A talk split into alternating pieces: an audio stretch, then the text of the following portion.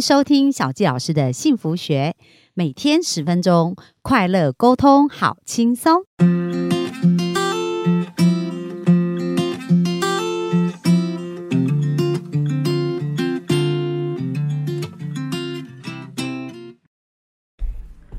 欢迎收听小纪老师的幸福学，很开心又在空中跟大家见面。本周呢，我们跟大家分享的是职场关系，那就要介绍这本书，叫《关键决胜力》。这本书的作者曾国栋先生哦，是我非常敬佩的一个企业家。最近刚好在一些课程上有机会听到他的分享，觉得他真的是非常的有智慧，而且很无私的分享。他不仅呢自己在创业的路上非常的成功，在成功之后也很愿意分享他的经验，所以在写出了一系列的书，也成立了基金会，就成立了一个中华。经营智慧分享协会，简称 MISA 哦。那过去创业多厉害呢？在一九八零年开始创业，两千年就在台湾成为第一家上市的电子零件公司。呃两千零九年营收就突破新台币一千亿哦。那他没有放弃停止目标的追求，所以在二零一零年加入了大连大控股，那成为全球第一的半导体零零组件通路商。二零二一年的营收到达新台币七千七百。八十六亿元，所以大家看这些数字，是不是觉得很像天文数字？可是呢，我看到曾国栋先生呢，他是一个非常踏实的企业家，就是一步一脚印哦，而且在他公司里面去落实很多的事情。而这一些事情呢，当他把公司跟所有的同仁都服务成一个很好的企业的时候，对他们的客户而言，他们也是一家非常值得信赖的一个通路公司，所以才拥有这么。多厉害的一个成绩！那曾国栋先生呢，也不吝的把他的所有的智慧哦，就写在书当中。那决关键决胜力是其中的一本书。那今天想要跟大家分享一下，在这本书当中呢，有谈到选对干部。管理大公司就没有那么难哦。其实呢，他讲到说，在公司扩展的过程当中啊，当他要管理两百个人的时候啊，他就觉得很辛很辛苦了。那两千两万要怎么办呢？所以在这本书里面有教我们一个怎么去以少。管多的一个哲学哦，在这里他讲到说，当他出来创业的时候呢，业务就渐渐上轨道。公司那时候到两百个人的时候，他觉得哇，管起来真的是有一点疲乏，而且问题很多。那他就去请教管理五百人公司，因为看他们好像管得很轻松，就去请教他们。可是对方没有给他答复哦，所以他就回来继续努力的去管自己的公司。呃，等到公司成长到五百人，他又去问管一千人的朋友是如如何管理朋友也没有答案，而到达他公司千人的时候呢，他又去跟两千人的公司的老板打听，还是一无所获。那后来他自己在公司里面呢，就体验出一个道理哦，就是他公司呢到达一千五百名员工以上的时候，他也不再问了。他回到自己的公司，有了一个很深的体悟，就是不管公司员工是两万、两千、两百还是二十人，其实呢跟负责人最近一起共事的，可能就是核心的二十个人左右而已。大家有没有发现这个数字？二十个人跟两万、跟两千、跟两百，是不是感觉就听起来容易多了？所以他说，如果这二十个人你能够挑对人才，也留得住，二十个人各管二十个人，就变成变成四百个人喽。那四百个人。再各管二十个人，是不是就八千人了？所以几万个人的大集团呢，总裁还是只管那二十个人，只要那二十个人的职衔能力、视野跟他们都能够扩张到集团的一个董事长或总经理的层级，那总裁就不需要事必亲功。事必躬亲哦，亲自面对几万人，所以有没有发现，所有管理的哲学都是这样子，并不需，并不会因为规模一直变大，然后呢，我们就需要变得花更多的时间。其实只要呢，我们在核心的那二十个人当中把它管理好，而这二十个人拥有这个能力，再继续去往外扩张的时候，其实这个部分呢，它就会变得容易哦。所以在这边他讲到启发跟迷失啊，就是讲到说一般人的。迷失，就是很容易被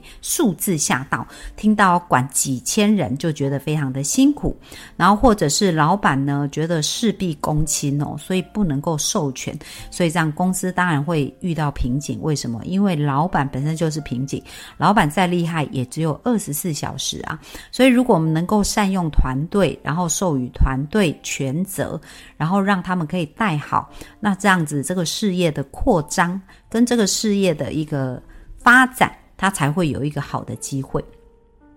那到底怎么样能够选到对的干部？第一个非常非常重要的核心，相信就是呢，选干部就像选太太一样，是一。辈子的问题，那很多企业主如果在经营的时候觉得说，哎，我用这个人不对，我就换掉一个人就好了。或者在职场上，我们不管是跟别人合作，或者是跟呃老板、主管呢，他要选择员工的时候，他如果心态是这样子，反正我选你来就是要用你，你不合适我再换掉你，那这样子就合则聚，不合则散嘛。所以为什么台湾现在离婚率会那么高？但是如果我们在选择上面能够像这样的一个心态，就是选干部就像选。太太是一辈子的问题，所以有没有发现我们的曾国栋董事长呢？他一开始在选择上就有一个正确的一个心态哦，所以呢，他以不离不弃的基本假设。来去选择这个干部，他就会对他更加的慎重，花更多的时间来去面试，以便找到对的人才。所以这是一个非常重要的一个部分的想法。那第二个呢，他讲到要善用金字塔管理模式去分层负责，适当授权。其实提到这个，就是我们刚刚讲二十个干部，每个人如果可以各管二十个人，就是四百个人嘞。这个就是所谓的八零二零法则，就是呢，我们百分之八十的事物的签合呢，应该是集中在百分之二十的那一层的主管上，他们就可以决策，而剩下的百分之八十呢？就是一般在这个主管里面，他应该可以签合掉的，然后百分之二十再往上去签哦。所以每一个上层的主管，他只要 cover 百分之二十的时候，他就不会因为业务量越来越大，然后就越来越累哦。如果负责人凡事都自己决定，不肯授权，那干部呢，他即使很有能力，也空有一身功夫，没有用武之地，这样子就很难真正留下有能力、有呃有能力愿意付出的人。好，那第三个他讲到很重要，就是要尊重职权跟决定，共商对策。在这边讲到，就是说，诶，有了充分授权呐，干部被授予他自己做决策的范围，老板也要尊重他的决定，不轻易插手，才能逐渐培养他独当一面，成为管理团队的将才。那培养人才是需要。花时间，而且要给他尊重，给他舞台。那其实我蛮感谢我以前在工作的一个经验哦。当时我在主科工作，那我的老板呢，他给我一个机会，就是让我去开创一个部门，叫做资财部，要负责呃进货、销货跟存货的一个系统。那过去我只当过采购人员，可是其实我们的部门需要仓管、物管、生管，然后还有呃。这个很蛮多新业务都是我没有接触过的。那我的老板是因为看我态度啊，跟我的工作方式，他都觉得是值得信任，就给我这个机会。那当时我接这个部分的时候，对我们底下的一些员工来讲，他们会觉得我很像是空降拿到这个部。这个职务，所以对我有点不太服气。那我记得有一次啊，他们就经常会跑去跟董事呃我们的总经理直接说他要怎么做怎么做。那后来当我发现这个状况的时候，我就去跟总经理沟通，我说总经理可不可以？因为今天如果你希望我把这个部门管理好，那你需要授权给我，不然我对他们如果没有管理的权利，他们不会听我，只会听你的话，那这样子我很难做事。所以可不可以？呃，他们下次如果来找你，你告诉他们来找我，然后我对你负责，他们要对我负责。那当我跟总经理沟通完，总经理也非常的乐意，就这样子去做。那当我回来，我就跟我的部门开会，告诉他们说，呃，我知道在一开始可能你们还不是很习惯我成为你们的主管，但是我们总经理既然授权这样子，我对他就有责任，所以我要对他负责任。就是我们部门的成败，是我需要对我们的。我们的总经理去负责任，可是各位，你们在你们的工作上的成败，你们需要对我负责任，因为这是我们部门的一个分工，希望大家可以了解。那当我让大家理解这样的时候，当然，后来他们再去找总经理，总经理就叫他们回来直接找我。那因为总经理这样充分授权给我，我的部门真的在很快的时间我们就上了轨道，不到八个月我们就成为全公司第一名的一个部门哦，而且帮公司接下两亿的营业额，就是年营业额。一个两亿的案子哦，这客户跟我们合作了十年，所以这边可以看到一个充分授权的重要性。那因为我的总经理他充分授权呢，让我在这个工作上有很多很多的发挥，所以后来我在这家公司上面有很多的学习跟成长。所以在这边有谈到，真的是去尊重职权的决定哦，去尊重他是非常非常重要的。那接下来他谈到重视干部积极培育，那干部的角色是非常重要，所以当干部进来的时候。时候啊，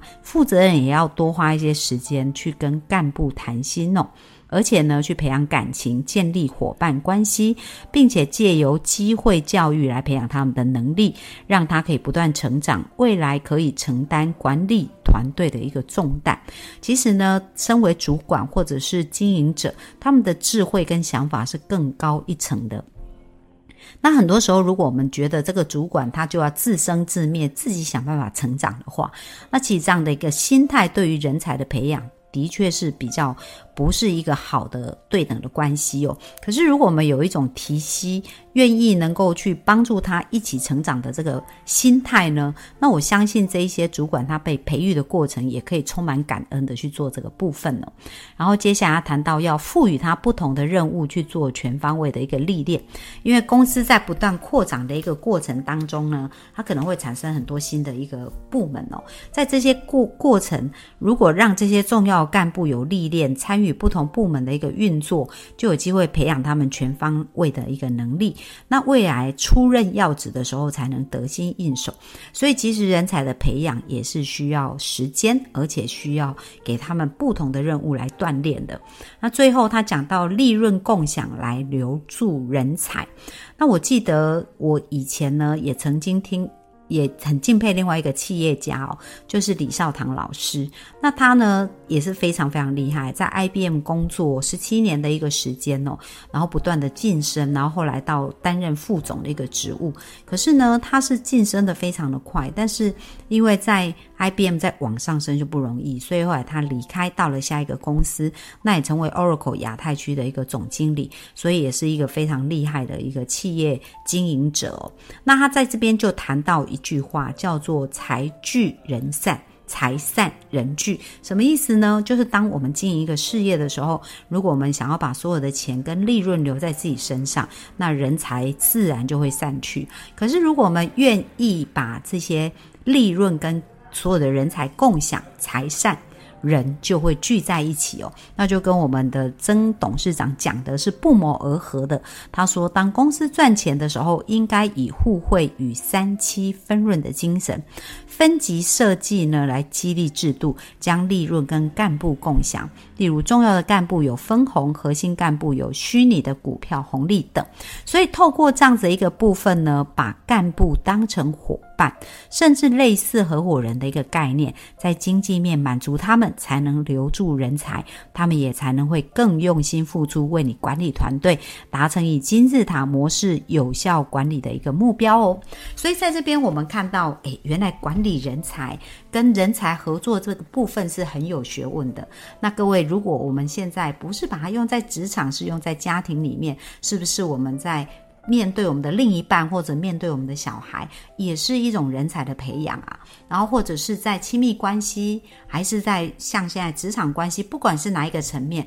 其实呢，我们每一个人都是要把自己看待成一个 CEO，就是我们就要把我们自己当成一个人才来看看待。所以曾董事长的一个经验呢，不仅是一个主管或者是一个企业主可以运用，即使我们跟我们自己的互动，跟我们对我们自己的期许，也可以同样用这样子一个。标准跟想法来让我们自己不断的进步，而让我们有机会在准备好的呃这个机会出现的时候，能够抓住机会，然后在职场上成为一个更优秀的一个求职呃一个职场的工作者哦。好啊，那这是本周呃今天的分享，那希望对大家有帮助哦。拜拜。